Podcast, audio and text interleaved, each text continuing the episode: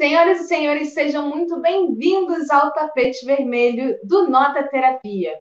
Há apenas alguns dias do Oscar 2021, o Anota de hoje vai ser especial. Um pouquinho diferente do que a gente costuma fazer. Hoje a gente vai conversar sobre os indicados a ganhar a estatueta, fazer as nossas apostas, revelar para quem vai a nossa torcida uma noite para conversar sobre cinema e como essa forma de arte é capaz de mexer com a gente, fazer a gente sonhar em momentos tão difíceis e nos transportar para um lugar melhor. Antes de chamar todo o meu elenco, gostaria de convidar o nosso setorista, Renato Hermisdorf, crítico de cinema, para fazer uma introdução sobre a premiação desse ano. Vai ser bastante diferente. E aí, pessoal, boa noite, tudo bem? Tudo bem, Renata? Esse ano, eles estão prometendo uma cerimônia do Oscar que vai ser histórica, assim. Essa é a cerimônia do Oscar pandêmica, de fato, né? Assim, porque o Oscar tradicionalmente acontece ali por volta de fevereiro. Então, no ano passado ele ainda aconteceu, né? Assim, é, a pandemia começou aí para valer em março, tudo foi fechado em março. Então, esse ano, por conta disso também, eles colocaram, adiaram a cerimônia para abril, o que fez eles ganharem um tempinho, né? Com isso, eles investiram bastante, assim, por exemplo, a cerimônia esse ano vai ter três diretores. Um desses três diretores é o Steven, Soderbergh, que é o diretor ganhador do Oscar por Traffic. Ele fez Onze Homens e um Segredo, Erin Brockovich, é um monte de coisa. Assim, é um ótimo diretor. Inclusive, ele fez um filme chamado Contágio, aquele que bombou no início da pandemia, que conta a história de um vírus que começa na China, se espalha pelo mundo. Enfim, não foi por isso que ele foi selecionado, mas ele está prometendo fazer aí um filme de três horas, é o que ele está dizendo sobre essa premiação. Ele quer dar essa cara assim de, de filme mesmo, de uma produção cinematográfica para a cerimônia em si. Com isso, eles estão investindo no tapete vermelho também, que começa, né, tradicionalmente ali umas duas horas antes, alguma coisa assim. E as apresentações ali das canções do, do, dos concorrentes à melhor canção, elas vão acontecer nesse momento do tapete vermelho. A premiação em si vai ser durante a cerimônia, claro, mas eles anteciparam para esse momento. E eles vão fazer um esquema de dois locais diferentes em Los Angeles, incluindo aí o Dolby Theater, o, o o teatro tradicional onde o Oscar é, costuma acontecer, e eles vão fazer também uma base no Reino Unido e uma base em Paris. Isso porque nenhum discurso vai ser previamente gravado, então todo mundo que souber vai, vai saber na hora, vai fazer o discurso na hora, do jeito que a gente conhece mesmo, não vai ter essa, essa enganação. assim. E essa, é, falando aí já de um ponto de vista um pouco mais é, analítico, assim, é, essa, essa edição do Oscar é uma, é uma edição de reparação de fato, assim, de, de depois a gente tem em 2015 ali o Oscar So White, toda aquela, aquelas reclamações. Esse ano a gente tem, por exemplo, nove dos 20 indicados aí nas categorias de atuação são atores, atrizes não brancos. É, não branco aí, né? Os americanos incluem não só os latinos, os negros, mas também de origem asiática. Então, assim, é quase metade. E, e, digo que nas quatro categorias, os favoritos são não brancos, assim, das quatro eu diria. Em três, pelo menos. E aí tem também a questão de, pela primeira vez em 93 anos aí de história do Oscar, duas diretoras, duas mulheres estão concorrendo como diretora, né? Palmas, são duas diretoras excelentes. Uma é a Chloe Chow, que é a diretora de Nomadland, que é chinesa, inclusive, e a outra é a Emerald Fennell, que ela ela está concorrendo aí por Bela Vingança. E para quem não está ligando o nome à pessoa, ela faz, ela participa como atriz da última temporada de The Crown. Ela faz lá a Camila Parker Bowles, ela é a, a, a outra componente do trio ali. Evaristo, Temos meu cachorro, está querendo, tá querendo participar. Hã? Temos fãs de The Crown aqui?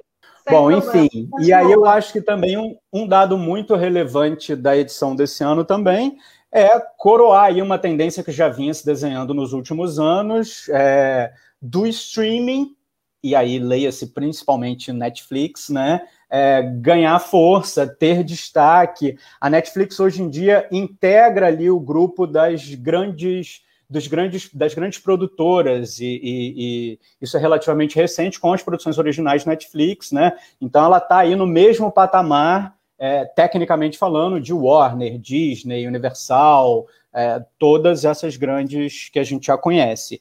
E aí a Netflix por exemplo, esse ano, a Netflix já teve outros filmes indicados. Teve Irlandês ano passado, teve Roma também. Mas, enfim, esse ano a Netflix tem 35 indicações entre todos os prêmios. E é o maior número de indicações de um estúdio. Pra vocês terem uma ideia, assim, é, a Disney e a Warner, que são né, duas, dois grandíssimos estúdios, cada um tem oito indicações esse ano. A Netflix tem simplesmente 35. Dez delas são por causa de Mank. Exatamente. Dez delas são por causa de Mank, né, que é o maior, que tem o maior número de indicações, o filme que tem o maior número de indicações. E assim, a Amazon, a Amazon Studios aí que tem o Prime Video, também tem 12 indicações, ou seja, também superou os grandes estúdios esse ano. Então assim, num período de pandemia, cinema fechado, tudo isso aí está dentro dessa conta, né? Uhum. Se deixar, eu falo é mais. Fala mais. Vamos, vamos chamar o pessoal para a gente ter uma discussão coletiva agora. Obrigada pela exposição, Renato. Deu para ter um panorama de que esse Oscar realmente é um Oscar histórico, bem peculiar. E agora, então, vamos chamar a equipe para completar o papo, que vai ser bem animado. Queria convidar primeiro a nossa editora e criadora do Nota Terapia, Luísa Bertrame, a influenciadora Pamela Renha, o jornalista Pedro Tinoco, a professora de História da Arte Stephanie Godoy e Luiz, outro criador e editor do Nota Terapia, Luiz Antônio Ribeiro. Time completo! Agora com a nossa equipe já pronta. Boa noite, gente. Boa noite. Boa noite. Boa noite. Que aula do Renato, hein? Que aula do Renato. Nem sei. Eu pensei, teve uma hora que eu pensei em sair andando e mais nada. Assim. Pedro, para, deixa registrado que adoramos a sua roupa de gala. Obrigado, obrigado. Mais bem vestido dessa trupe. E é isso. Bom, pessoal, nessa primeira parte Porra, do programa. Oi? Pô, você falou que o Pedro é o mais bem vestido, eu caprichei tanto aqui, vim no look tropical ainda. Você é uma concurso, você já ganhou em todas as categorias. Pois é, aqui. Oscar como é que é aquele? É... Daqui a pouco eu tiro isso não, tá muito quente, hein? Deixa eu explicar um pouquinho como é que vai funcionar hoje. Nessa primeira parte do programa, cada um vai falar sobre um dos filmes indicados. O critério dessa escolha foi bastante variado. Podia ser o preferido, ou um que chamou atenção por algum motivo específico, um que levanta uma discussão interessante, um que foi detestado, enfim. Cada um vai dizer o seu e explicar por que, que trouxe esse como escolha hoje. E a gente convida você também, que está assistindo, a participar respondendo qual o seu preferido em 2021. Vou pegar um gancho que o Renato trouxe, começar pela Luísa, que escolheu um filme que veio do streaming. E essa é uma discussão acalorada esse ano. Luísa, qual foi a sua escolha?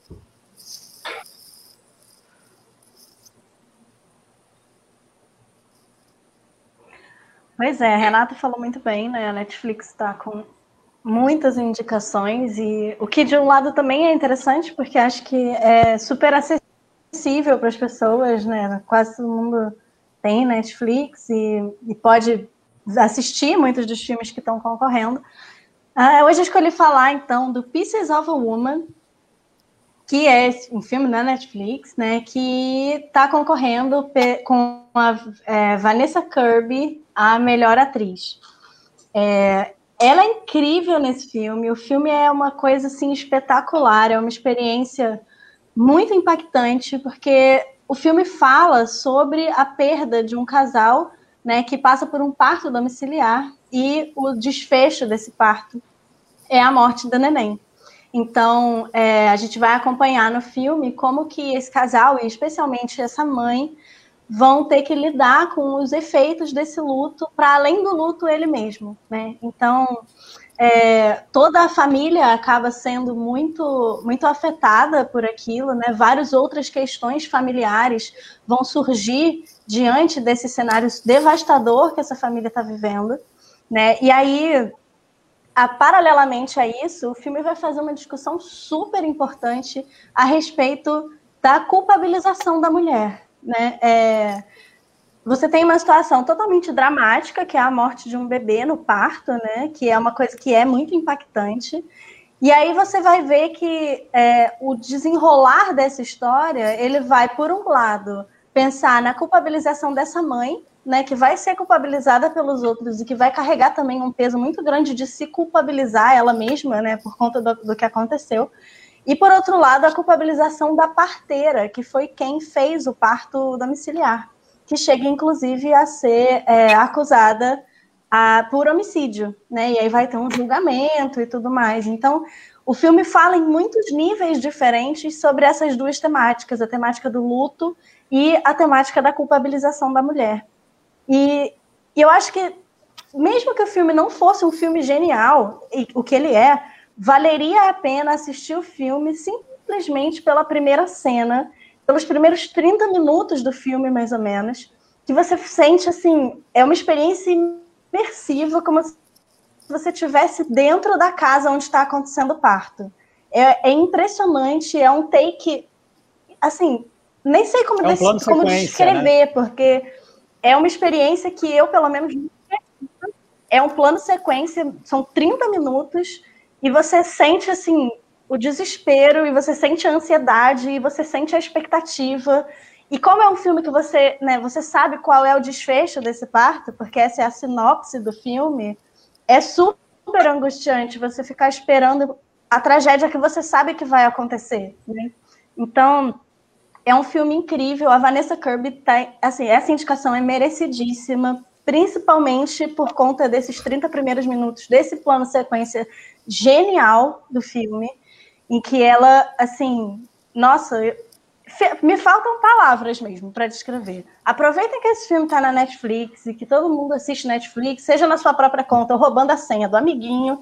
Assista esse filme na Netflix, porque é espetacular. E esses primeiros 30 minutos do filme, quando acaba, você lembra que você tinha que respirar, porque senão você vai tipo, desmaiar, porque você passou 30 minutos segurando a respiração, de tão tenso que é o negócio. É isso, vale muito, muito a pena assistir, é maravilhoso. Plano é, sequência é, que, assim... te coloca dentro da história, né? Você parece que está dentro do set, é uma coisa arrepiante. É, é, é, um plano sequência tão impressionante e, e, e tão longo, e ele está é no início cena, do assim, filme. Tão... Desculpa, Luísa. Gente, a gente está tendo um pouquinho de delay com a Luísa, ah. só ficou um pouquinho um em cima do outro. Lu, termina, conclui, porque é. o Renato tem para falar. É, não, eu, eu ia dizer exatamente que a gente se sente literalmente dentro da casa, sabe? Do lado da parteira, do lado da, da personagem da Vanessa Kirby, assim. É literalmente como se a gente estivesse dentro da cena. E é muito impressionante isso. Renato. É, não, só o que eu ia dizer, complementar, é que assim, esses 30 minutos, que é um plano sequência longuíssimo, ele é tão impactante que assim, o filme não é ruim, é um bom filme, mas que é, ele começa já tão impactante que, que, que, é difícil manter o resto do filme nesse lugar, né? Tão alto assim, mas ainda assim é um ótimo filme. E eu fiquei muito feliz com a indicação da Vanessa Kirby, até porque, como a, a Renata já falou aí no início, eu sou muito fã de The Crown. Ela faz a Rainha Margaret na, nas duas primeiras temporadas de The Crown, né? Então, assim, eu, eu comemorei bastante. Eu acho que ela tem pouquíssimas chances de ganhar, para não dizer Assim, não, não, não é uma questão de, de justiça, o, o trabalho dela é muito bom. Mas eu acho que ela tem pouquíssimas chances de ganhar. É, mas, assim, a indicação, a, a, lembrança dela aí, é, por si só, já é realmente um, um prêmio, assim. Gente, eu acho que é um bom momento da gente trazer a discussão do streaming para a nossa conversa sobre toda essa polêmica que já começou no ano passado, né? Quando começaram essas primeiras indicações, vale, não vale, filme da Netflix vale para o Oscar, não, o Oscar é clássico. O que, que vocês pensam sobre isso? O Renato tem que valer, né? O Renato vai ajudar a gente aqui na condição de especialista, mas eu lembro que os próprios festivais, né, Renato, não é, demoraram a aceitar, né? Ah, é, filme, filme, Netflix não, não vale, não entra. É, Kanye não aceita, né? Até hoje. E eu lembro mais a, atrás, assim, há mais tempo, de uma frase, de uma opinião célebre do Scorsese. Ele falava assim: Eu não consigo imaginar assistir a um filme num iPod, num iPad, uhum. sabe? E, e, a, isso deve ter uns 20 anos. Ele falava assim: agora acabou, né? A garotada assiste a um filme no celular, se comove, vai assistir ao plano sequência do garotada, mais de velho, né? Acho que o espectador assiste um filme no celular e vai se comover igual a gente se comoveu, se comove na tela grande, né? Da qual eu, na condição de velhinho, tenho uma imensa saudade. Pedro, digo mais, assim, existe uma modinha entre o jovem, o jovem, né? Que é colocar, acelerar a velocidade do filme, assim. Sim, é colocar é na velocidade 1,5 para assistir, sabe? Não dá. Aqui em casa eles vão apanhar se fizerem isso, os meus mais novos. Boa, boa. Quero deixar isso registrado. umas cristas de que o filme do streaming não deveria estar numa coisa tão, tão icônica como o Oscar? Entrou uma questão, desculpa se estou atropelando, mas vou, serei breve. Do, eu acho que é a questão da produção, né? E mais uma vez, Renato vai nos salvar. A Netflix entrou é, é, a salvação da pátria. Assim, aqui no mercado brasileiro isso é muito evidente, né? De série, de produção cinematográfica, inclusive, de longo, inclusive. É, quem tem dinheiro, quem tem condições, quem fornece as ferramentas para a produção é, audiovisual, né? nesse caos particular em que vivemos, e que, de certa forma, é, tem proble há problemas no mundo inteiro. Então, eu acho que o, que o o preconceito do streaming diminuiu nessa medida, de que existe uma força produtiva monumental e uma competência né, também. É, eu, e Renato eu gosto... caiu como uma luva, né? O streaming acabou caindo como uma. A pandemia acabou caindo como uma luva para o hum. streaming, né? Porque é, havia essa discussão se, se, se incluiriam os filmes do streaming ou não entre os concorrentes, entrava pouco é meio que botavam alguns só para dizer que não estava. De repente vem a pandemia e o streaming vira o único, a única forma que as pessoas têm de assistir. Então acabou sendo para eles o momento exato e perfeito, né? É, eu, eu, acho que tem uma questão que, assim, eu acho que quem assiste um filme numa telinha de iPad, numa telinha de celular, assim, é, eu acho que isso depende do streaming. Ele vai ver o filme que está no cinema, que não está no streaming, baixado nessa tela também, entendeu? Ilegalmente, sabe? Então, eu acho que o perfil, eu me arriscaria a dizer que o perfil é esse, assim. Eu acho, eu prefiro ver o filme numa tela de cinema, para mim, é uma questão pessoal, prefiro ver na tela grande, mas é inegável que o streaming traz uma democratização aí do acesso às produções, às obras. Isso, isso é um fato inegável. Então, assim, a minha televisão, obviamente, não é do tamanho de uma tela de cinema, mas eu jamais vejo um filme no celular, eu vejo o um filme na minha televisão, entendeu? Mas é, é essa mudança também de, de mentalidade, assim, tecnicamente tem se refletido. O Oscar, por exemplo, porque assim, vamos lá, mesmo para você concorrer no Oscar um filme do streaming, ele tinha que necessariamente, durante a janela, que é a janela que compreende os lançamentos no cinema, é, é, um filme tipo Roma, ele tinha que ser lançado também nas salas de cinema, num determinado período, em Los Angeles, por um mínimo de cinco dias, se eu não me engano. É, posso estar errado nesse, nesse número, mas assim, existe um mínimo, tinha tudo isso.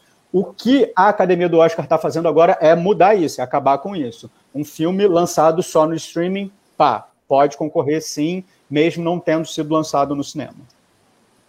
Eu acho, eu também... acho o seguinte. Ah, desculpa, pode dizer, Stefano. Não, eu acho o seguinte também, pegando a fala do Renato, é, eu acho extremamente importante a gente falar dessa, dessa questão da democratização, porque até 10 anos atrás, a gente estava falando da democratização do uso da internet. A magia do cinema, a gente nunca vai perder isso. Jamais a gente vai perder isso. Mas o mundo o mundo está mudando constantemente. Então, essa relação que a gente tem hoje com o streaming tem problemas, tem tudo, né? Eu acho assim um absurdo a gente começar a assistir um filme, pausar e continuar a assistir depois. Eu acho um absurdo, mas eu sou a pessoa que mais faz isso, porque se eu dormir, eu consigo assistir depois. E uma, um fenômeno que eu percebi bastante nessa edição do Oscar desse ano é a quantidade de pessoas, como aumentou esse percentual de pessoas que estão assistindo os filmes indicados, porque está acessível. Porque pensa, se você pega pelo menos a indicação de melhor filme, quantas indicações você não tem? Se você bota a conta no papel, para quantas vezes você precisaria ir no cinema assistir, e hoje isso está acessível, as pessoas estão discutindo muito mais, estão falando muito mais. E assim, essa eu, eu acredito, pelo menos, que essa é uma mudança que a gente não vai voltar atrás, principalmente nessa relação que hoje nós estamos tendo com as plataformas de streaming, que cada vez está aparecendo mais, mais plataformas e cada vez preços mais acessíveis. Eu acho que é um caminho totalmente sem volta. Eu ia pois falar é, a, a gente... mesma coisa que a Stephanie, que existe uma demanda maior para assistir os filmes. Antes a gente ia para o Oscar tendo assistindo um ou dois. Agora, se a gente assiste dois, a gente quer assistir seis. Se a gente assiste seis, quer assistir dez. A gente começa a procurar os é documentários. Né? É uma demanda de querer assistir cada vez mais, né? Eu acho que a democratização das coisas dá em absolutamente tudo, sabe? Desde que você consegue ter uma internet, é, e é por isso que tudo se torna um pouco mais democrático, é a mesma coisa se você trouxer para o mercado da música, é a mesma coisa. A gente ouvia as coisas no vinil, até que ele passou para um CD, até que ele passou para um MP3 que cabiam 12 faixas, até que hoje você paga por várias plataformas de streaming, você tem a sua. Você pode jurar de pé junto que a Tidal é melhor que Spotify em questão sonora. É, e aí você democratiza. Eu só tenho uma questão quanto a isso que eu acho que é ótimo. Eu sou sempre, eu sou super a favor. Eu acho que tudo precisa ser livre. Eu acho que tem que ser free da information. Todo mundo precisa estar aberto, tanto para as coisas ruins quanto para as coisas boas. Mas ela precisa ter liberdade de expressão e a informação precisa estar livre. Minha única questão é se o cinema está indo para o mesmo caminho que o da música. É, então agora o cinema está cada vez sendo mais para entretenimento como a música é música de entretenimento e cada vez menos você tem discos? Eu não sei, eu não saberia, eu não saberia dizer colocar nesses termos, Pamela. Mas assim, estava falando de uma coisa que eu acho que a, a, minha, a nossa geração vivenciou muito, que foi um momento muito de baixar música de forma ilegal, virou praticamente uma coisa é, é, é legal era normal. É, era, era normal. Era isso que eu estou querendo dizer. É era normal. Então, assim, eu acho que a gente pode, pode ter. É, existe uma segunda discussão. Se o Spotify paga bem, remunera bem os artistas, se não remunera, isso é uma outra questão. De qualquer maneira, se eu vi Whitney Houston no, no Spotify, de alguma maneira, assim, de alguma maneira não, você está fazendo isso de forma legal. Sim. Então, eu acho que assim, isso é importante a gente pensar, porque assim, nesse momento especificamente, eu posso falar de hoje. Que dia é hoje? 21 ou 22? 21. 2. 2. 22. Hoje, Se o Brasil estivesse vivo, hoje estaríamos fazendo 521 anos. Olha aí. Olha aí.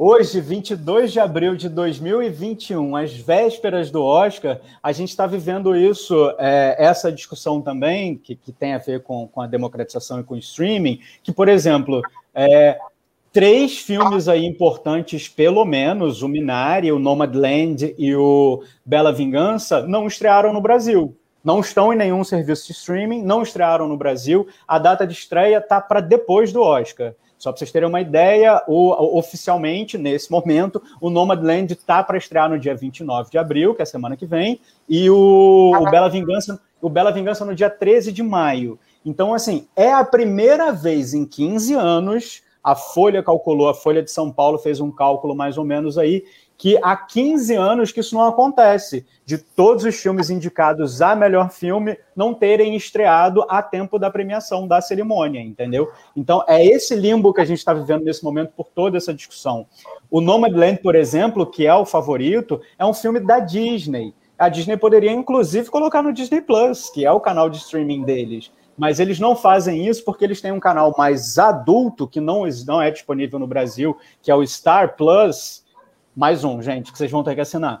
Porque o Disney Plus é muito family, é muito family friendly, é, não tem produções acima de 18 anos, censura 18 anos lá, entendeu? Todos os filmes dos X-Men estão lá, menos Logan e Deadpool, que são filmes com censura maior para 18 anos.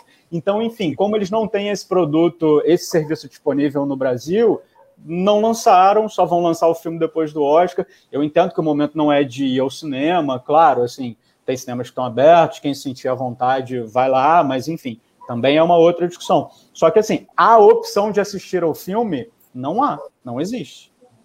Ah, Se não for... A Disney vai fazer a versão é Tilt, Eu acho um absurdo ter tanto streaming. Pronto, falei. Acho um absurdo ter que ficar assinando tanto. Por isso que eu tô indo à falência, eu tenho que ficar pedindo conta emprestada para os outros, porque antes era só Netflix, estava todo mundo ok. Denúncia. Aí veio a Amazon Prime, aí você falou Denúncia. Amazon Prime, tudo bem. Denúncia. Aí daqui a É pouco aquela velha 9,90. piada, né? De que depois alguém vai juntar todos os streamings e lançar a TV a cabo. Mas vamos passar É, coloca outra aqui embaixo. Pamela desabafa. Desculpa. eu acho um absurdo. Acho um absurdo, Pedro de cheio. escolheu um filme que marca a terceira indicação do Chile em menos de 10 anos. Deu um ciúminho na gente. Pedro, que filme é esse? Histórias boas contadas, bem contadas, né? É, é, na verdade, é outro vizinho, Argentina, que fala isso. Assim, o roteiro. E tem um menino também, o tal do Hitchcock, que desenhava. Então, o ro- o roteiro pronto faz um. é, é, em geral, dá um filme excelente, né? E eu vou falar de Agente Duplo, de um concorrente na, na, na, na lista dos documentários, menos cotado. Escolhi por- por- pela razão afetiva, pelo critério afetivo ali, acho que as chances de ganhar alguma coisa são mínimas, né? Ele está concorrendo com o Creep Camp, que é, uma- que é um documentário sobre um, um acampamento de férias para gente com, com, com dificuldades motoras, anos 70, nos Estados Unidos, um, negócio Que é exemplar. ótimo O também. Renato que vai é falar ótimo melhor do também. que eu, para variar. Não, mas que é ótimo também, só E queria é dizer isso. produzido pelo casal Obama, né? O Creep Camp. Então já tem aquela coisa que eles já ganharam no ano passado. É, enfim, então, então os caras, tudo que eles mexem dá certo, né? Ainda mais com o Trump depois, como comparação, assim, inclusive nos Estados Unidos eles mexeram bem melhor do que depois. Tem o Professor Polvo, que também é Netflix, né? Creep Camp e. Professor Polvo também é Netflix. Professor Polvo, eu nem me arrisquei a falar, porque ele é mais inteligente do que eu, né? Então eu não posso me meter com essas coisas. É o favorito, é o favorito. É o favorito, né? Tem o Gente, Time, que é uma história. uma, uma sinopse pro professor Polvo que eu amei, que é Cara, ele se apaixonou pelo polvo. É isso. Ele está apaixonado por aquele polvo. Mas, enfim, prossiga, Pedro. Basicamente ele. Tem o Time, estou dando a volta ao mundo para chegar no Agente Duplo e Cerebral. Tem o Time, que é a história de uma, uma batalha de uma mulher que, que tem um marido preso por um assalto a banco nos anos 90. E, e, na verdade, a luta dela, o amor dela por ele preso, vira uma luta por uma tentativa de reforma no sistema penitenciário americano. Blá, blá, blá. Dizem que é o filme do cacete, foi premiado em Sundance, eu não vi, tá? Tá na American Prime Video. E por último tem o, o penúltimo tem o Collective, que é Me Perdi, é um filme, não está entre nós ainda. É romeno? É o único que não, é o único que não, que não está disponível. Da Romênia, é da Romênia. E esse era o penúltimo. E por último, o meu querido Agente Duplo, que é a produção chilena, mais um acerto chileno, como a Renata bem lembrou. É um, é um documentário singelo, formalmente, assim, do ponto de vista cinematográfico, ele está falando tela grande, tela pequena, plano sequência. Ele é quase sem graça. Né? Ele podia ter sido rodado num celular. Aliás, em, parte ele foi feito assim. Aí entra uma, uma, um talento que é da edição, evidentemente, da Maite Alberdi, da diretora, enfim, e da equipe dela, né? Ela fez 300 horas de um filme rodado dentro de um asilo de velhinhos em Santiago do Chile, e em que ela bota um. Tinha uma ideia original de botar um, um agente, um detetive particular de verdade, um ex-agente, um agente policial aposentado para investigar um caso de abuso lá de uma, uma velhinha no asilo. Esse cara, o personagem primeiro dela, ele sofre um acidente, se machuca em casa, não sei o que, fica fora de combate. Ela quase desistiu de produzir o filme, de fazer o filme. Aí tem uma outra ideia louca que botar um anúncio no jornal. Procura esse velhinho disponível, acima de 80 anos, para trabalhar num, numa atividade super secreta. Imagina um monte de, de albano aposentado. Os caras correram, teve muito velhinho candidato. Eu falei, opa, uma animação na minha vida. Tinha, tinha essa, ela abriu essa, essa licitação de velhinhos para fazer um trabalho de espionagem dentro do asilo. Aí me aparece Sérgio Chami. O, o filme começa com os candidatos, é muito bonitinho, assim, divertido. Aí aparece Sérgio Chami. Sérgio Chami começa a falar e diz assim: Eu tenho 83 anos, sou viúvo, uh, começa a chorar. Eu falei, ninguém estava preparado para isso, assim, homem que é homem, homem chileno não chora, aquela coisa. É, ele já entrou todo errado. Ele vira o agente secreto dentro do asilo. Tem que investigar um suposto caso de abuso. Ele se enrola com WhatsApp, com equipamento de espionagem. Eu não vou falar mais, porque, né, para não estragar a fruição. E você começa encantado com aquela historinha singela e filmada de maneira careta. Depois, você começa a parar para pensar quem são aquelas pessoas de mais de 80 anos, que estão. Tem umas que a família não vê há não sei quantos anos, tem uma outra que se encanta pelo Sérgio Chami. Sérgio Chami dá uma despachada nela charmosa, maravilhosa, entendeu? Nosso personagem principal, o agente duplo. E as velhinhas, quase, são muitas velhinhas, e Serjão ali, o nosso agente duplo, infiltrado no asilo. Elas não sabem que ele é um agente infiltrado. Eles começaram, a diretora, a Maite, ela começa a fazer, o, a, a rodar lá, lá dentro, é assim, vou fazer um filme sobre velhinhos, a rotina do asilo. Ela tinha feito um filme anterior chamado La Once, às 11, que é de um encontro de amigas de infância, muito velhinhas, blá blá blá. Então era nessa onda. Ela mostrou o filme para a galera, o pessoal gostou, as velhinhas lá acharam graça. Ela ganhou essa licença para rodar lá dentro. E aí ela infiltra o agente duplo. E aí você, eu fiquei assim enternecido de, de por ter visto o filme, depois de ter visto o filme. Por causa disso, é, é legal quando o cinema é mais do que cinema, né? Você fica pensando assim, solidão da velhice, é, amor na velhice, solidariedade na velhice. O Xami, eu botei. Depois vai aparecer aqui. Ele depois ganhou uma conta no Instagram, virou, ele virou uma personalidade. O Coroa virou uma personalidade no, no Chile. Eu botei a conta dele na minha aqui. É isso, minha gente. Um barato filme. Esse filme tá onde? Ele tá está na Globoplay. Globoplay. Isso. Bom a gente deixar o servicinho para a galera poder assistir. Esse, infelizmente, eu não vi. Tá, tá, é o... Vou ter que fazer no fim de semana antes do Oscar. É, é o único representante latino-americano na premiação, tá?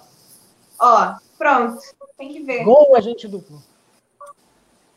Bom, de um assunto mais velado, pouco discutido, que é isso, a solidão da velhice, a gente vai para outro que ultimamente vem e precisa ser repetidamente, exaustivamente discutido por conta de episódios lamentáveis, inclusive um que inspirou o filme escolhido pela Pamela. Eu escolhi o Dois Estranhos porque é um é um filme de 32 minutos, sabe? Eu posso estar viajando no que eu estou falando, mas eu vou falar muito de peito aberto do que eu sinto sobre ele. A gente vive uma geração que é tudo muito rápido. O cinema era uma coisa que a gente ia para o cinema, a gente ficava duas horas no cinema e tinha todo um, uma preparação, sabe, para você ir no cinema. Quando a gente corta agora, que a gente começou até o programa falando sobre, caramba, agora a gente tem os streamings, eles estão realmente liberados, estão aptos o suficiente para fazer parte da maior premiação do cinema, o Oscar. E aí, ao mesmo tempo, é indicado um filme de 32 minutos que toca muito na ferida. E o grande questionamento dele, aliás, para as pessoas, virou: será que toca demais e é por isso que incomoda tanto? Até que ponto precisa ser tão agressivo dessa forma para que alguém possa perceber que o racismo realmente existe, sabe? É, então, ele toca em muitos lugares e eu gosto da ideia de que ele faz uma. É, ele ele te, te, te, volta, te faz lembrar é, do Dia da Marmota, que para mim é um filme extremamente marcante de 1999, que eu amo demais isso, e que depois muitos outros filmes seguiram na mesma premissa, assim, inclusive vários filmes de terror. É, então eu acho a interessante. Morte de dar parabéns. A, a morte de dar parabéns. Essa nota aí no último programa, todo mundo adora esse filme. Esse recurso maravilhoso do time, time looping, não é isso, é. Renato? É. Maravilhoso, eu amo. Eu amo esse, eu amo também. Looping amo. temporal. Hum. Looping temporal. Por isso que eu amo muito Dia em português, é um dos meus filmes é favoritos. Em português, looping. Desculpa, Pamela. Não tem problema nenhum. É, enfim, o que eu acho é Dois Estranhos é um filme muito mais do que necessário. É, que bom que ele tem 32 minutos. Ele pode caber num tempo de horário de escola ou de faculdade, enfim, onde o professor achar que seja mais importante você colocar. Porque, independente se ele vai ganhar ou não o Oscar, é, é, importante que ele incomode. Ele tem que incomodar, ele precisa te incomodar. Ele precisa chegar num ponto em que, quando o cara vira no início, ali nos primeiros seis minutos de cena, ele vira e fala: Por favor, para, eu não consigo respirar. E isso vai te remeter a uma coisa que te incomoda demais, porque foi o que aconteceu com o George Floyd, que, cara, ele só saiu de casa para ir no mercado, sabe? Então, assim, é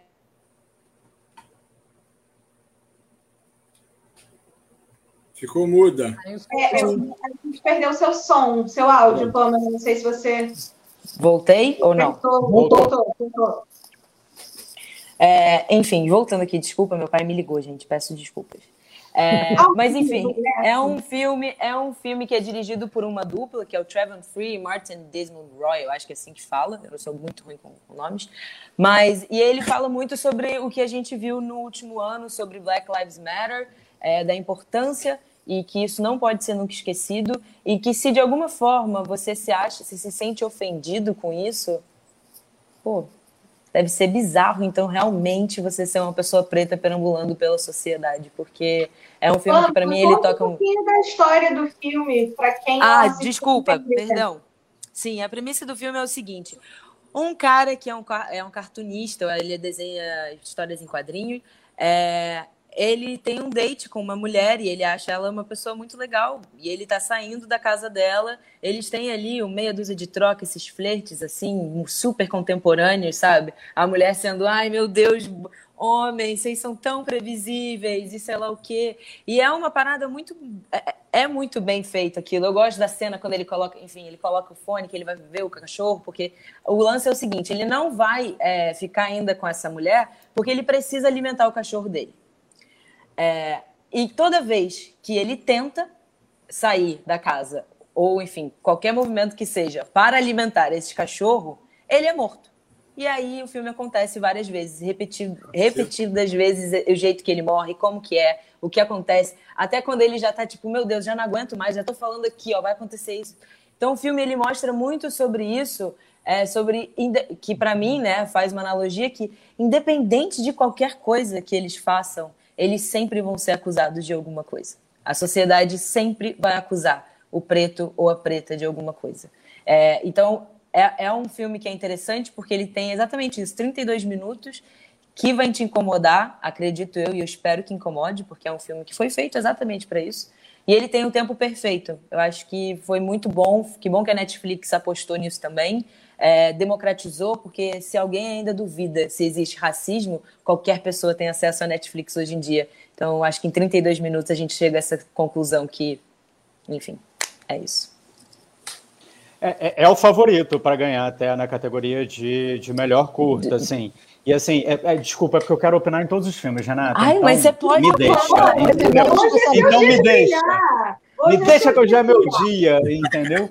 Então, nós somos eu... coadjuvantes. Você... A gente só está aqui aprendendo. Eu só quero falar, gente, porque eu fico muito empolgado com premiação, com filmes. Mas, enfim, é só porque, assim, o filme, como a Pamela falou, ele tem meia hora, tem 32 minutos, assim. E, e eu vi muita gente comentando que o filme era o favorito, que era um bom filme e tal, e eu fui assistir. E aí, depois de 30 minutos de filme, eu acho que por tudo que a gente está vivendo, e é claramente inspirado na história do, do George Floyd, abertamente inspirada, o filme termina de uma maneira positiva. E aí eu pensei, não, não compro. Eu, eu acho que eu, a, a esperança ali que transmitia, que o filme transmitia, eu pensei, bom, isso para mim não faz sentido. Só que aí o filme tem outro final, e depois mais outro, nos dois minutos finais. Então, assim, eu não estou entregando a história, só queria dizer que tem mais duas reviravoltas ali para acontecer bem no finalzinho. Minutos, nos 45 Exatamente. do último tempo. Exatamente. É isso, essa é a sensação que eu tive também, Renato. Quando eu estava assistindo, e aí antes da gente fazer, eu resolvi assistir de novo. Esse é o grande prazer de ter 32 minutos. Eu estava me maquiando enquanto eu estava voltando a ouvir. Não estava assistindo propriamente dito, mas eu estava ouvindo. E aí eu falei assim: Meu Deus, vai mudar tudo de novo agora. Pisquei o olho e já mudou. Então é muito bom, sabe? É por isso, eu acho que não é já falando spoilerzando nem nada, mas é porque é nessa tentativa constantemente de só ser um corpo perambulando pelo planeta Terra, como qualquer outro deveria perambular pelo planeta Terra. Mas é porque é tão castigado, tão castigado que cansa. Te cansa em 32 minutos. Você fica assim, caraca, 32 minutos eu já tô cansado. Imagina uma vida inteira. Exatamente. É, Bom, agora, eu tenho uma pergunta. Eu tenho uma pergunta. Eu queria saber do Renato, fiquei curioso agora. É, curta é até quanto tempo? E quando que vira curta, média e longa? Fiquei não curioso. sei, não sei te responder, porque assim, é, existe uma classificação oficial, mas não é adotada universalmente. Então, assim, sinceramente, eu não sei te responder essa pergunta. Eu diria que um longa de 30, um curta de 32 minutos é um curta longo. Então, mas assim, é, é um curta se eu não me engano, é, se eu não me engano, é a partir de 45, mas eu posso estar errado nessa informação. Eu vou pesquisar depois. Boa. Bom, agora é a vez da Stephanie falar sobre outro filme que também foi inspirado numa história real, que chegou onde chegou por causa de duas atuações espetaculares. Que filme é esse, Stephanie? Bom, então, eu acho que assim, só puxando o gancho, né, do que a Pamela tinha falado, só gostaria de relembrar, né, que essa semana teve um fato, assim, extremamente importante para essa representatividade e a luta também, que foi a condenação do Derek Chauvin, né, pelo assassinato do George Floyd. Então, assim, eu acho que vale super a pena trazer isso, porque a voz suprema do blues mesmo sendo um filme de época, né, trazendo ali, como a Renata falou, dois personagens, um filme que eu particularmente achei super difícil de assistir, mas depois olhando mais para o filme, entendendo que o filme é a adaptação de uma peça de 1984, que está ali trazendo é, é uma história, não digamos que seja uma história real, mas ele é um recorte temporal, então não é uma biografia. Então tá ali, o filme está trazendo uma tarde, uma tarde em Chicago, extremamente quente, a história de uma cantora negra, lésbica, que rompeu vários padrões na época, foi uma das primeiras mulheres negras a gravar disco, que a gente sabe, Pedro muito bem sabe, Pamela também, que gravar disco nesse momento, para cada tentativa, você estava queimando ali uma, uma, uma matriz, e isso era muito caro. E essa personagem super mega interpreta, interpretada pela Viola Davis, que é a Mal Riley. E o outro personagem, que é, que foi, que é o, o Living, Green, Living Green, interpretado pelo é, Chadwick Boseman, e os dois ali são dois personagens. Ele faz, ele é um, trompeti, um trompetista que faz parte da banda. A história se passa numa tarde de gravação. Eles entram para dentro do estúdio, vão gravar. Basicamente a história é essa. Só que esses dois personagens eles quase não têm cenas juntos. Então é isso que faz o, o fator interessante do filme, porque você tem de um lado a interpretação da Viola, e ela tá assim, gente, imagina ela, e ela encarnou na personagem de uma maneira que assim, tá quente, o dia tá quente, e ela reclama. É, ela você reclama. falou no início da sua explicação, você falou, é um dia extremamente quente. Eu falei, gente, ela, ela descreveu uma coisa que o filme passa na hora, né? Você a maquiagem dela a maquiagem dela tá borrada, ela tá com a pele brilhando. É, e tá tudo escorrendo. Não sei se vocês perceberam, tem uma cena que tem um suor que escorre do seio dela. E aí, de conflito com isso, né? Você tem outro personagem que é um trompetista da banda, que ele tá querendo ali se destacar. E assim, as discussões, o mais legal do filme é o roteiro. Né? Então, essas discussões que eles vêm trazendo, então os dois têm grandes ápices ali. Para mim, a melhor cena, para mim, a melhor cena foi quando ele, ele intimida Deus. Então, ele começa a gritar e, e ele traz aquela, tipo assim, ele desafia Deus. Outra cena também que me chamou, tecnicamente me chamou bastante atenção, que quando ele foge e ele entra para uma parte do estúdio e ele vai tentando abrir portas, e a sonoplastia nesse momento é a bateriazinha do blues. Então, a bateriazinha vai acontecendo e ele vai tentando abrir porta. Quando ele consegue abrir a porta, dá um estouro dos metais. Eu falei, gente, tecnicamente, isso assim, é poético, é poético você ver isso. E esse filme, né, nos diálogos que eles trazem, eles trazem muito essa relação da presença do, da, da, comunidade negra nesse processo cultural. Então, assim, a gente começa a refletir até que ponto o que eles estão produzindo é para agradar a comunidade branca, porque é, é, é, é vende, né, é consumível, e até que ponto você traz ali a preservação de, de, de um estilo de música que é negro. Então, existe esse conflito no filme que eu achei que assim, foi muito bem construído.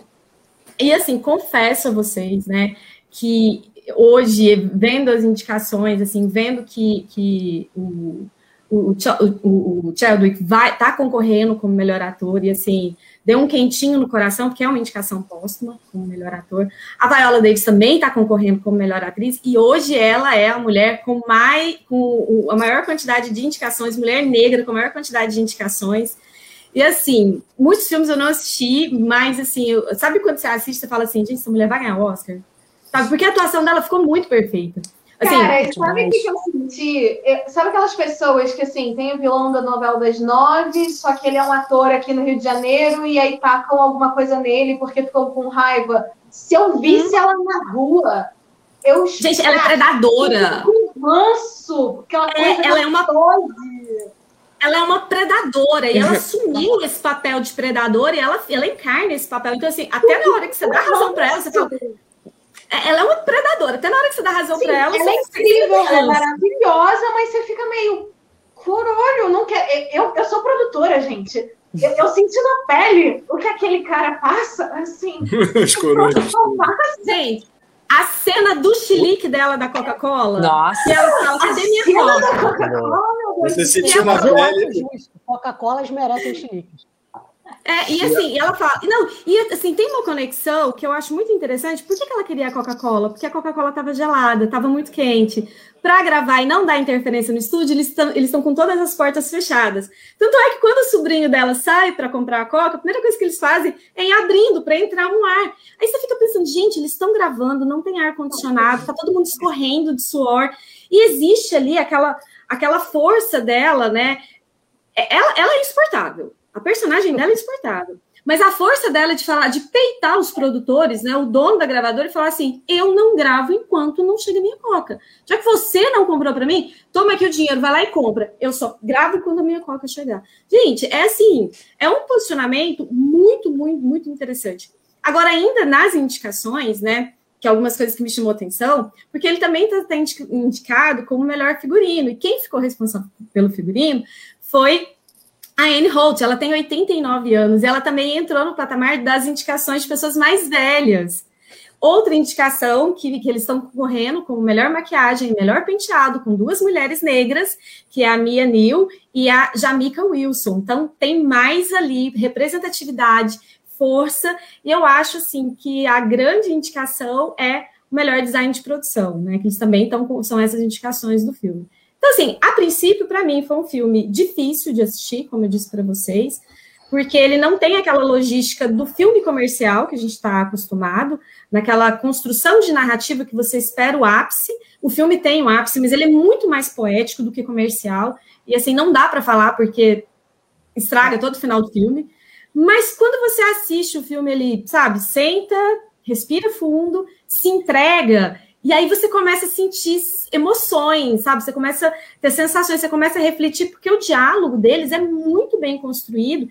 E aí, de repente, eu pausava o filme e ficava assim, gente.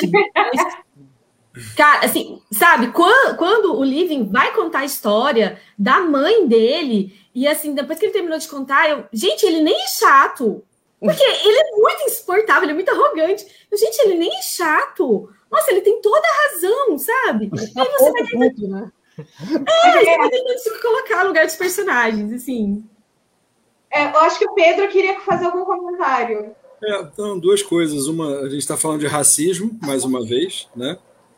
É, falamos no curta que a Pamela trouxe aí pra gente, que eu fiquei curiosíssimo de ver. Eu vi a voz suprema do. assisti a voz Suprema do Blues. E quando você fala da, da queda de braço, eu achei graça que a Renata falou assim: fiquei com, eu me senti na pele daqueles dois caras gravando, dos produtores do estúdio, que tinham todo o interesse do mundo em gravar aquela aquele talento artístico fenomenal por dois tostões para vender por 10. Entendeu? É. Né? O, o, o, isso é a história da, da, da personagem original, da Mariah, é a história da Billie Holiday, é a história do Ray Charles, sabe? É a história de caras que abriram o seu caminho a, com o pé na porta, porque não foi o estúdio que, que ajudou, entendeu? É, é um Elvis Presley da vida que, que, que estourou porque tinha uma voz, ele cantou como um negro originalmente, entendeu? Só que aí ele aquela, aquele rostinho de sessão da tarde é, facilitou um pouco mais a vida para ele. Mas é, é, uma das camadas de interesse e talvez de que expliquem a força de um filme como esse, além do evidentemente da interpretação, da, da enfim, da, da, da, fonte original, que é uma peça que eu não sabia, né? não estava lembrando disso. É isso, é um, a gente está falando de uma, de uma força cultural barra étnica monumental que por alguma razão estúpida até hoje é renegada, é combatida. Você lembrou do julgamento do policial, do estrupício lá, que foi condenado pela morte do, do Floyd? Eu estava vendo no Twitter hoje o cara, aquele Demore, Leandro Demore do Intercept, falando de um evento no, em Porto Alegre contra o comunismo, contra a Fantasminha Pluft, sei lá o quê, um cara fantasiado de Ku Klux Klan o cara estava fantasiado com a roupa da Ku Klux Klan. Essa semana, em Porto Alegre. É. Então, assim. Não faz é, sentido. Divago um pouquinho, mas é só o seguinte: esses filmes pegam a gente pelo pé. O, o, o, o Curta, que é a Pamela, o Dois Estranhos, a Voz Suprema do Blues feito. A voz suprema do blues é, é, quase meio careta. Assim, eu acho que tem uma forma Netflix, assim, né? Ele deve ter sido feito mais rápido mas é fundamental, importantíssimo, e, e, e traz duas atuações fenomenais aí que estão na disputa, né? Do Oscar. Eu só queria acrescentar nessa lista aí que vocês dois citaram também, dessa discussão do músico negro que faz música para quem, é para agradar o branco. Tem o Sam Cooke também, que, que é retratado no, no, Uma Noite em Miami, que é o filme da Regina King, que ah, também está concorrendo. O intérprete do Sam Cooke, que é o Leslie Odom Jr., ele está concorrendo como ator coadjuvante também. E é isso, assim, é, é, tá bem inserido dentro dessa discussão, né? E tem o Billy Holiday também, né? Versus Estados Unidos. Estados Unidos versus Billy Holiday. É, é mas aí eu só acho que vai para um. É, é, é, United States versus Billy Holiday, mas aí eu acho que vai para um outro lugar, na verdade. Assim, eu acho que assim é, tem um, um, foco aí de uma especificidade de para quem se faz, para quem o negro faz a música, né? Se é para a própria comunidade, se é para agradar o branco, é uma discussão muito dessa época, desses personagens. O Billy Holiday tem uma questão específica ali que é só que é só, né, muitas aspas aí, uma perseguição do departamento de drogas lá dos Estados Unidos, porque ela insistia em cantar Strange Fruit, que é um hino contra o, o racismo, né, mas, enfim, outra história. E o que tem legal, deslegal na voz suprema do blues é que é isso. A gente tem a nossa divona, com todos os seus problemas e questões, e, e a gente tem, paralelamente a isso, a banda, né? Os coadjuvantes que são tão principais quanto ela.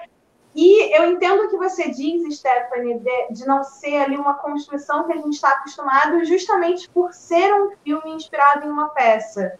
Então, ele pode causar um pouco até essa coisa cansativa, talvez, porque não sei, adaptação, não sei, adaptação para o cinema. Né? Eu, eu acho coisa... filmes que vieram do teatro esse ano, né? Eu acho que tem muito a ver com o ritmo. O ritmo desse filme não é aquele ritmo que a gente está acostumado nas, nas, nas, produções cinematográficas é, que mais se destacam. Então, ele tem um ritmo completamente diferente. Então, assim, para você assistir esse filme e ter prazer nele, você precisa realmente se conscientizar que o ritmo do filme é baseado numa peça teatral. Tanto é que tudo se acontece em uma tarde. Assim, 80% do filme Dois acontece né? É, Dois cenários, exatamente. Ela, a banda. Ela, a banda. E aconteceu uma coisa engraçada comigo quando assisti esse filme, porque eu não sabia que era inspirado numa peça, né? A informação sobre isso chega no final do filme, né? E aí chega mais ou menos na metade do filme, eu falei com o Luiz, falei, nossa, esse filme seria uma peça maravilhosa. e aí quando chega a informação no final, eu falo, ok, porque acho que as cenas que são, são. Tem cenas que são praticamente monólogos, né? Você consegue literalmente visualizar uma pessoa no palco, a luz em cima dela, não tem mais nada, né? É, eu até cheguei a comentar que achava que o filme poderia ser em uma cena em vez de duas. É, não sei qual seria essa cena, mas eu acho que caberia no filme também ser um cenário único, né? Enfim, foi, foi muito engraçado isso que aconteceu, assim, de que eu não sabia e realmente. filmes que a gente tem que vieram do teatro, Renato? Você falou isso no seu vídeo, no seu Instagram. É, falei assim, não, não, não contei todos, mas assim, é, me lembrando, tem a Voz Suprema do Blues, tem One Night in Uma Noite em Miami, da Regina King, o meu pai também, que foi o filme, é, eu fiz o vídeo sobre o filme. Esses três são baseados em peça. É, eu posso falar um pouco como, como teatrólogo em relação à voz suprema, um pouco? Não. Porque eu acho que é muito interessante isso que. Olá, Mariana! Boa noite! Então, por favor, Luiz. Aquele que fala não pro editor, né? Não, aqui a gente tá. No ar eu fico fazendo, eu fico pensando em trocadilho. Eu não fico com medo. se controla, se controla. Mas eu achei muito legal isso que a Stephanie falou, porque existe uma coisa. Uma coisa que eu sempre falo sobre teatro é: o teatro é muito melhor do que o cinema, porque o teatro ruim traumatiza. Um teatro ruim é uma coisa que você nunca mais quer voltar na sua vida. Um filme ruim você esquece em 20 minutos, você vê outro tranquilamente. Por isso razão. que eu acho que o teatro, quando te mobiliza profundamente, ele te mobiliza num lugar um pouco mais longe. Mas esse sou eu uhum. defendendo minha profissão é, faz sentido.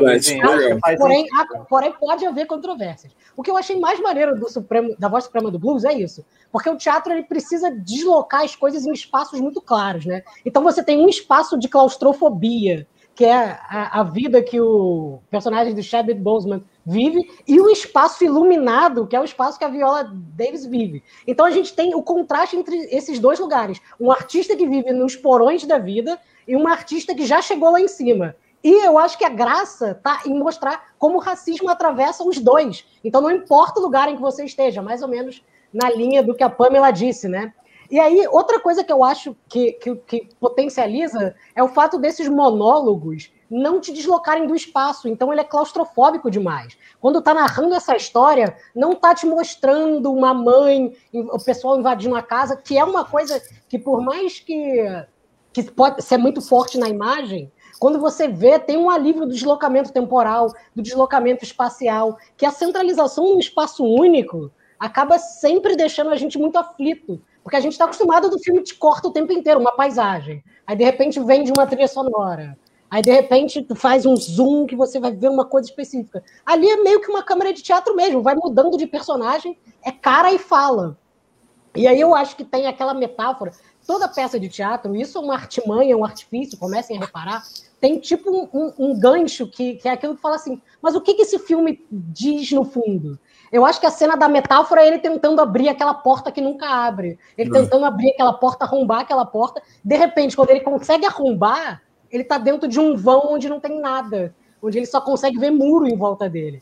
Então, eu acho que essa cena é aquela cena do teatro em que tem essa luz que a Lu falou, né? E que a gente fala assim, tá, então o filme é sobre isso, sobre uma pessoa que está tentando abrir portas, mas sempre que abre portas, dá de frente com três muros e com o infinito cujo céu está lá em cima e só vai conseguir sair se, se tiver que escalar esse muro imenso. Então, acho que, que Uh, o, o, teatro no cinema acaba trazendo alguma coisa muito diferente para nossa expectação, né? Eu acho que é por isso que ressalta tanto as atuações, né? Não necessariamente outros aspectos, mas as atuações, tipo, uou, vem muito para cima. Agora, Luiz, aproveita que você já está com a palavra e você escolheu um filme que é considerado um parasita que foi vencedor ano passado, só que em indiano. Vamos lá. Luiz, só, só, só atrapalhar rapidinho. Você falou isso tudo, eu lembrei muito do David Mamet. David Mamet. Uhum, do, do, do coisa americano, que fez teatro e cinema sem parar. Fez teatro e cinema sem parar. Um nome que acho que joga muito com isso, tudo que você falou. Parei. estudei ele na faculdade, não me lembro. Bom, então, Tigre Branco. Eu não gostaria, eu não gosto muito da comparação do Tigre Branco com o Parasita, porque eu gosto menos de Parasita do que eu gosto do Tigre Branco.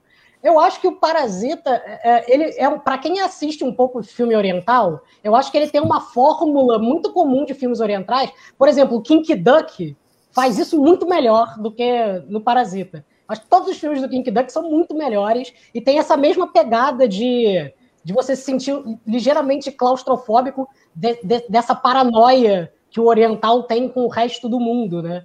E acaba uh, sendo submetido a questão de coisa. Mas o Tigre Branco, para mim, é, eu, eu amo filmes que me desaparelham. Aquele filme que termina, eu falo assim, tá, eu não esperava isso e eu não sei o que falar dele. Eu vou demorar algum tempo para entender o que, que, esse filme é, mas eu gostei muito.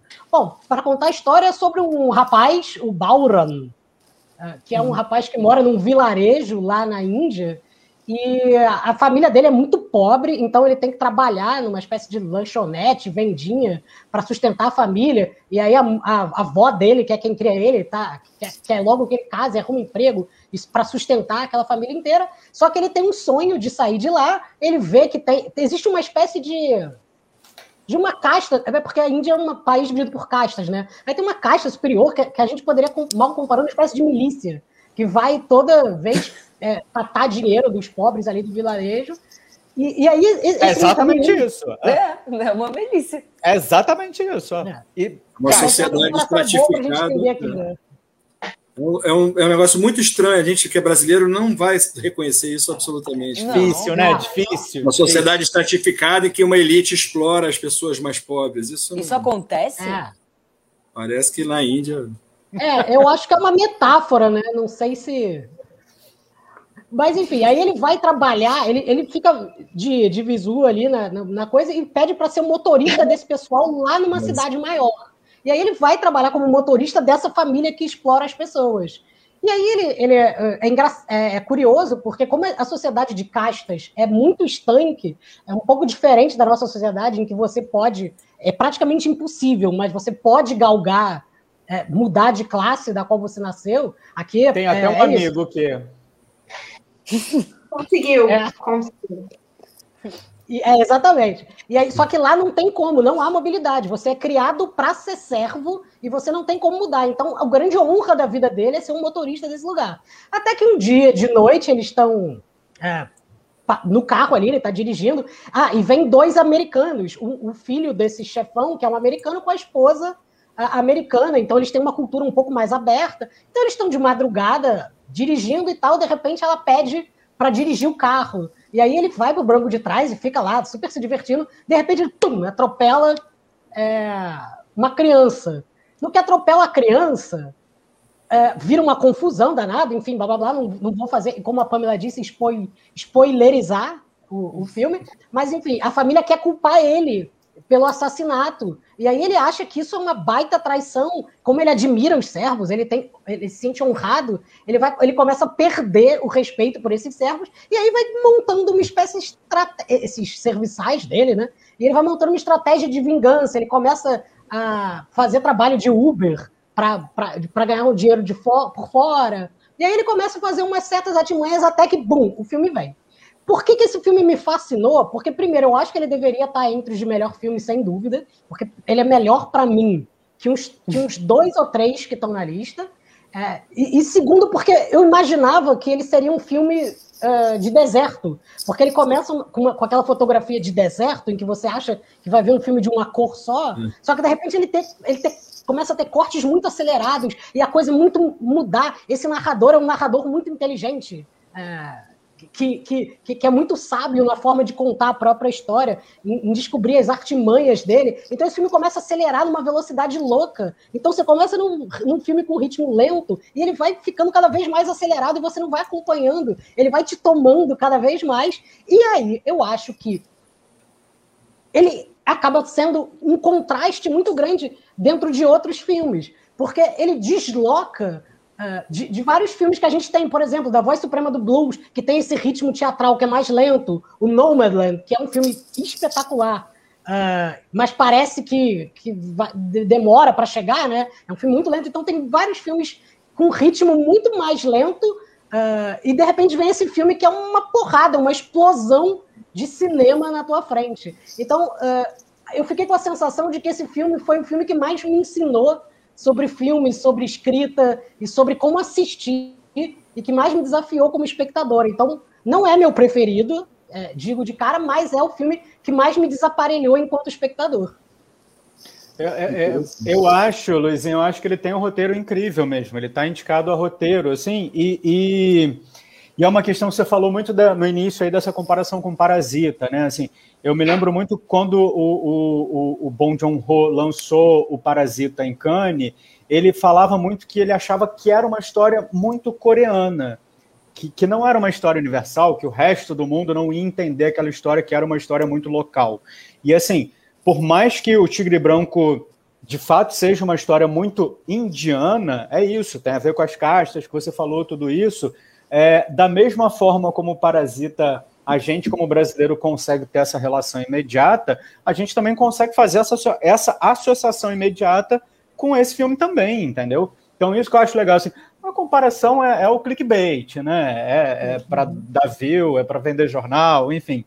Mas é, eu acho que faz todo sentido nesse lugar assim de identificação nosso, né? E, e, e eu até associaria muito mais ao Quem Quer Ser um Milionário, que também é, tem um plano de fundo indiano, do que o Parasita, exatamente, sabe? Mas, enfim, podem questionar essa comparação também. Assim, é, é o que eu acho, eu, eu, concordo contigo nesse lance de contar histórias, né? E ser histórias identificáveis, e aí, infelizmente, até a gente nessa situação socioeconômica, a gente tende a se identificar com um filme como o Tigre Branco, né?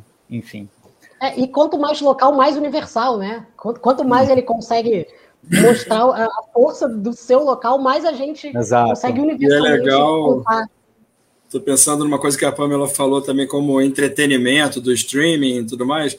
Uh, no Spotify, a gente tem o Baiana System cantando Opressão da Sociedade, História do Brasil, agora nessa trilogia que eles fizeram.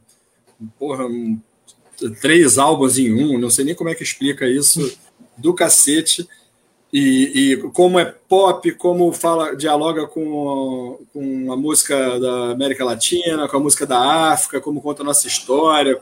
Fala até do SUS, tem uma letra lá que fala do SUS, mas estou viajando. Porque o, o, o, Tigre Branco faz pensar. Você gostou, e eu gostei desse ritmo também pra caramba. Mas aquele final, e não vamos falar, evidentemente, eu falei assim, pô, parece, uma, parece o manual do empreendedor, sabe? como empreendedor. É, pode ser que seja uma chave de ironia que eu, quando vi, não Mas peguei. ele brinca com isso, eu acho. É, acho é. que, especialmente no início do filme, né? Ele mesmo, que é o próprio narrador, né? Ele narrando a história dele de um, de um é, jeito quase que o meu livro, incrível. Quase um livro de autoajuda, é, né?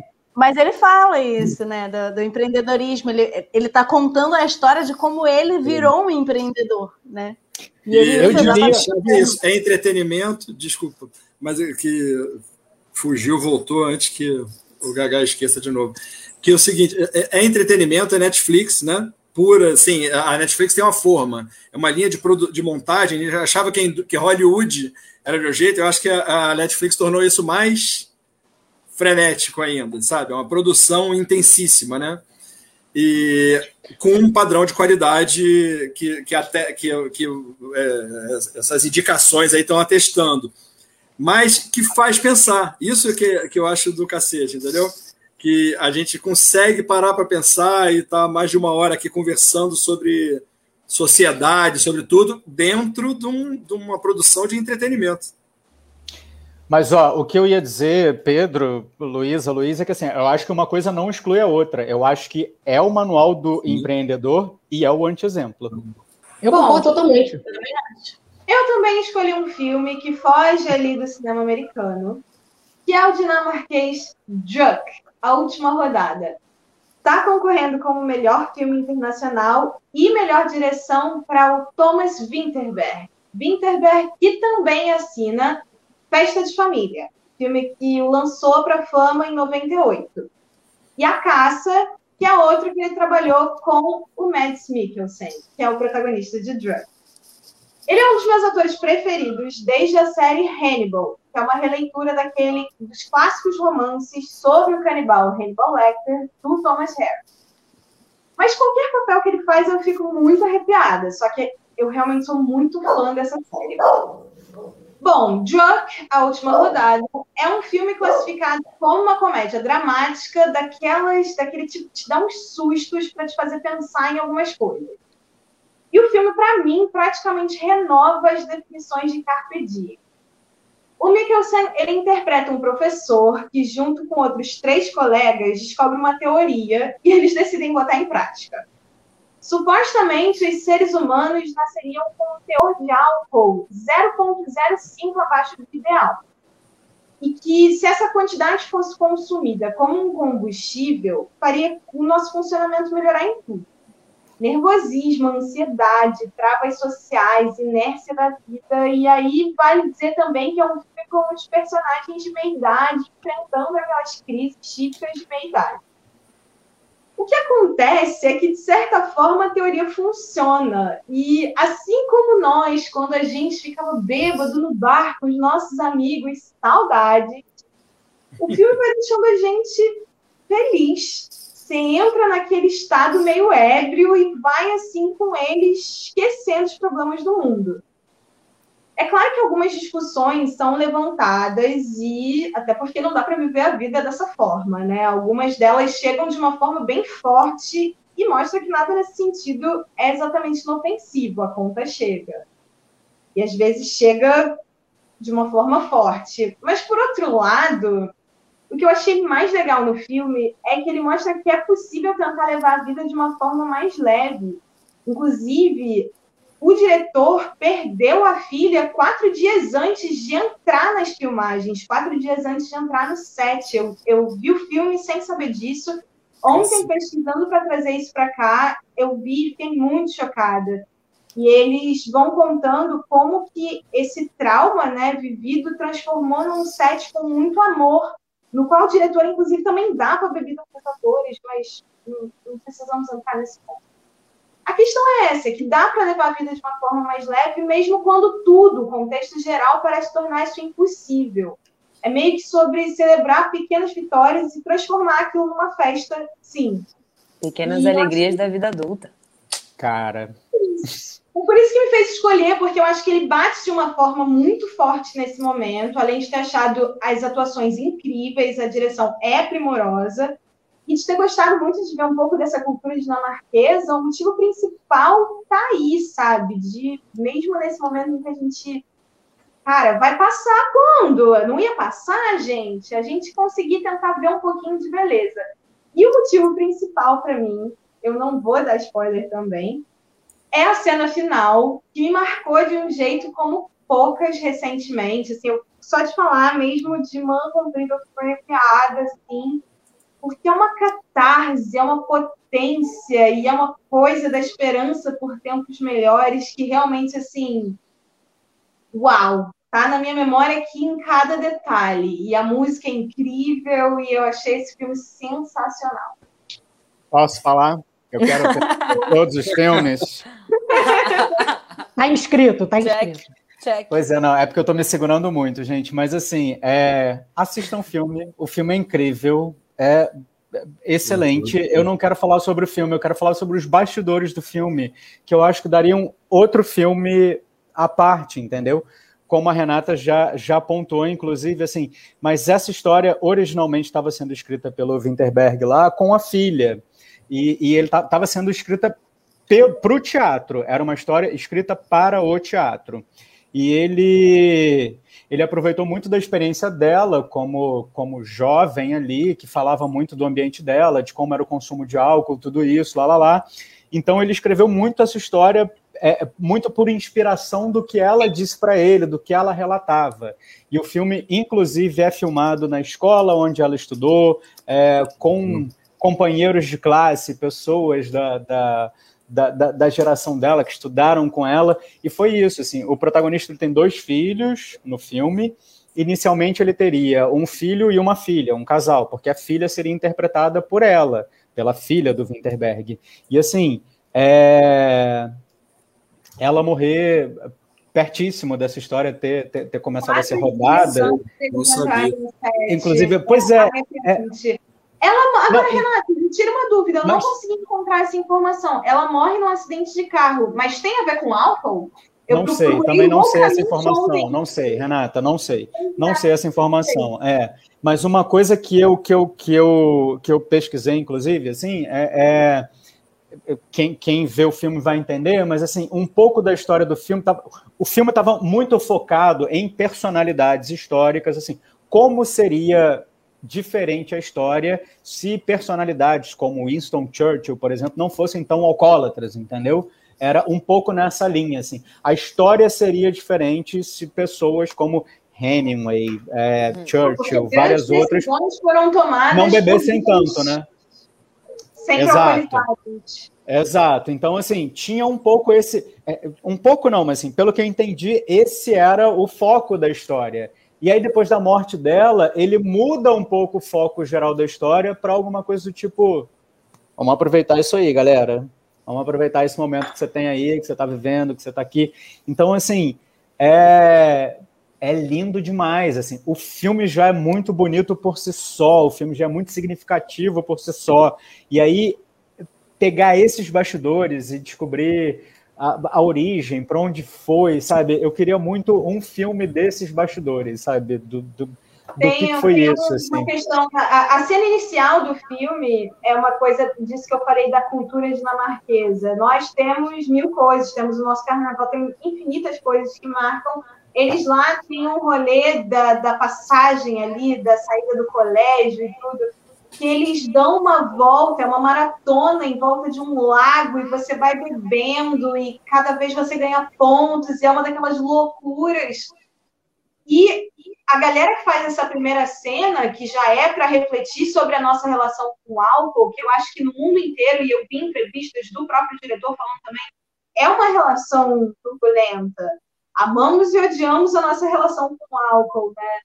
E essas, é. esses adolescentes, eles estão lá e eles são os amigos que estudavam com a filha do diretor. E é essa galera fazendo essa coisa dessa festividade. Então, realmente são muitas camadas, né? E uma coisa só que eu queria deixar claro para quem não assistiu o filme, que também não é oba-oba, todo mundo vamos beber e foda-se. Não é assim, não, porque o consumo de álcool também chega, tem consequências, a conta, conta chega. chega Exatamente. E assim, é, é, é, aí, você tem as informações e a maneira como você vai lidar com o álcool, com a sua vida. Então, é, não é uma glamorização também, não. Acho isso, acho bom que não seja, sabe? Mas é, é cada um é, tem condições de absorver de maneira diferente assistindo o filme. E o Winterberg tem um olho, né? Impressionante. Opa, o Winterberg tem um olho impressionante para ver essas pequenas nuances das coisas, né? Você pega a caça, que para mim está no meu top 5 de filmes da vida, é, é impressionante, assim, ele olha aquilo que ninguém está olhando ou que as pessoas estão olhando e não estão vendo a complexidade da coisa, sabe? Então acho que é o subtexto, né? É a é. sutileza. Ele consegue, né? um filme sobre a caça, assim, sobre, supostamente sobre pedofilia, uma denúncia de pedofilia, de abuso, de, de, de menor. E assim, é o detalhe do detalhe que está ali dentro, mas que faz toda a diferença, né? Eu amo esse filme também, Luiz, amo.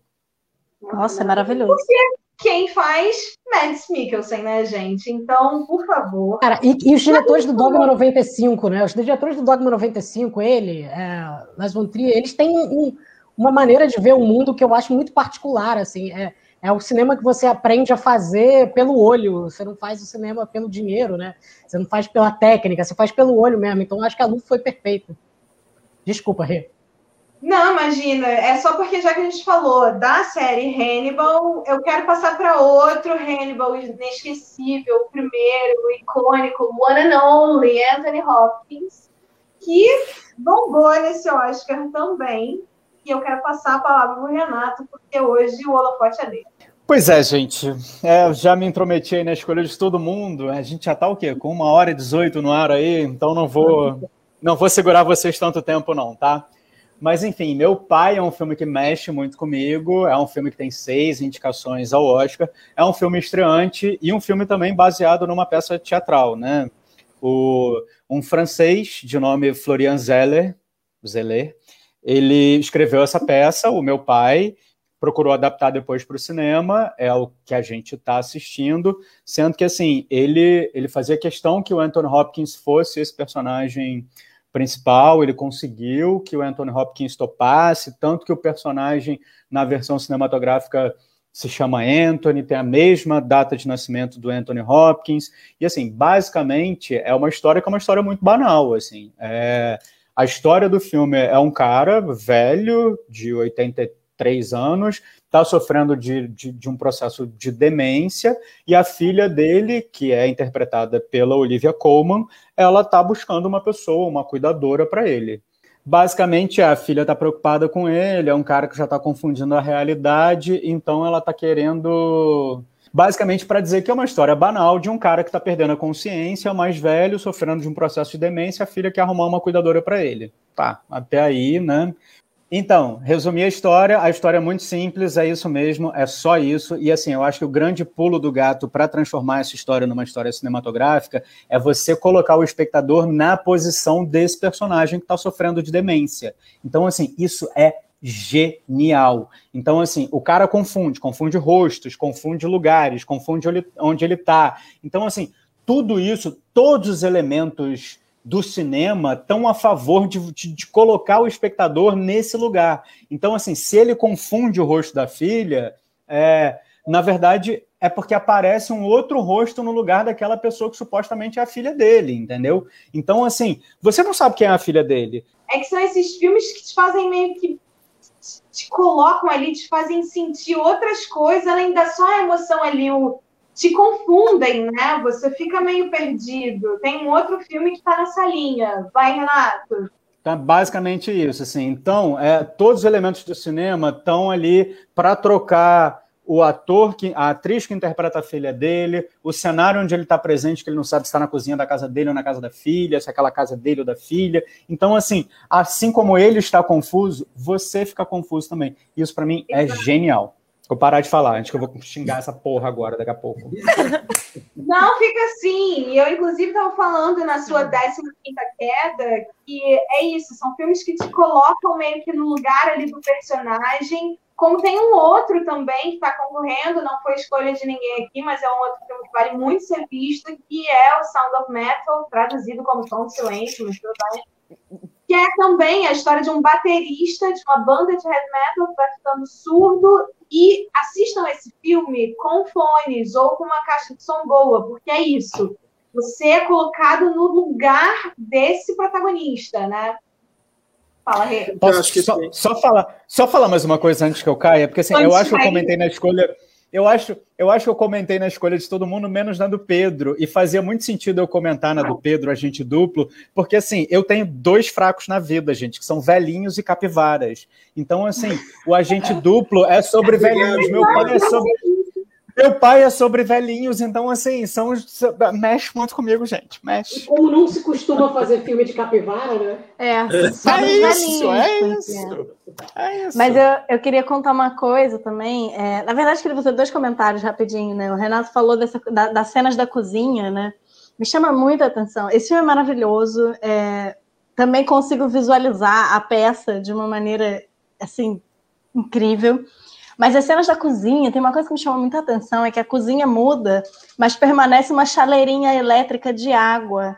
E para mim essa, é, é, esse pequeno detalhe foi, foi maravilhoso, porque é isso, tipo, a, a demência e a, e a confusão, não como uma coisa que chega de repente, você mantém algumas coisas que fazem sentido, e isso torna a coisa toda mais esquisita ainda. Né? E aí eu acho que esse pequeno detalhe que mostra essa experiência dele também fala da nossa experiência de espectador. Porque é isso, você entende que tem algo errado, mas você não consegue entender muito bem o que, porque não tem nada de errado propriamente, só tem alguma coisa que está estranha, né? E aí, é, eu estava conversando sobre esse filme hoje à tarde com a minha mãe, que também adorou, até comentou aí nos comentários que eu vi, que é o filme preferido dela, que aconteceu uma coisa engraçada. Aconteceu a mesma coisa com nós duas quando a gente terminou de ver o filme. Porque quando o filme acabou, eu tava assim, muito impactada, muito emocionada, com uma lagriminha. Aí fiquei em silêncio. Eu e Luiz, em silêncio. Passaram uns cinco minutos, de repente bateu o filme. Não foi automático. Foi quando a gente parou, a gente ficou em silêncio.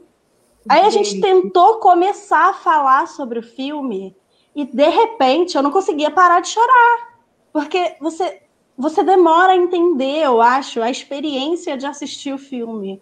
Porque é tão banal, é tão pouca coisa, a história é tão sobre uma coisa tão ordinária, tão comum, que eu acho que isso torna ela maior ainda, porque ela, é, ela poderia ser uma história de qualquer família. Você poderia estar. E é o medo, né, Exato. né, gente? É o medo que a gente tem pelos nossos pais, é o medo que a gente tem de envelhecer, enfim. Agora, gente, olha só, estamos aqui há já quase uma hora e meia. Eu tinha todo um segundo bloco preparado para apostas, ele não vai acontecer. E eu tô Inclusive, querendo falar. Já vou jogar aqui, ó, uma live, uma live no sábado ou no domingo para conversar sobre apostas, despretensiosamente, nota terapia. Vamos conversar com a chefia, depois eu conto para vocês se vai rolar ou não. Mas agora a gente vai encerrar esse bloco e vamos fazer um momento anota aí muito rápido para poder encerrar, porque né, senão as pessoas vão ficar presas aqui um tempo muito longo. Então deixa eu fazer minha vinheta, porque hoje o momento anota aí é especial. E agora chegou a hora de pegar o seu bloquinho, caneta, tablet ou máquina de escrever, ou o que for, porque chegou o momento anota aí. O nosso time vai dar a indicação da semana, também especial Oscar, com filmes indicados ou vencedores de outras edições. Vamos lá, Luísa. Minha indicação é Moonlight. Foi o filme vencedor do Oscar em 2016. É um filme lindo, de uma sensibilidade única, que fala sobre temas como racismo, masculinidade, relacionamentos homossexuais, tráfico de drogas, enfim, ele fala de violência urbana, sobre desigualdade social. São muitos temas que esse filme aborda de um jeito lindo, sensível e que me marcou muito. É um dos filmes que eu mais gosto dos últimos anos. Luiz? Eu vou indicar, eu acho que. E, é isso, assim, eu acho que o meu pai entra na minha lista de filmes que são grandes metáforas da vida. Por isso que eu vou indicar Birdman. Que Birdman, para mim, é a grande metáfora da vida, é o último melhor filme do universo. É, eu acho que Cineda para Nova York, Birdman. Plano sequência, né? Plano sequência maravilhoso. E porque é um plano de sequência maravilhoso e é a história, um filme feito por um Michael Keaton. E é o maior absurdo da história do Oscar de todos os tempos, o Michael Keaton não ter ganhado o Oscar de melhor filme, melhor ator, óbvio, e aquele idiota do Ed Redmayne, que é um ator ridículo, que eu detesto esse sujeito, ter tirado do Michael Keaton a chance que ele tinha de ganhar o Oscar.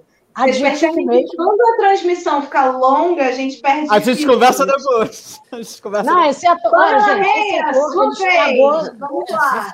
A minha, seguindo muito nesse lugar, em 2018, tivemos o filme Corra, que ganhou também a estatueta de roteiro original na época, mas também foi indicado como é, melhor filme, melhor ator e melhor diretor.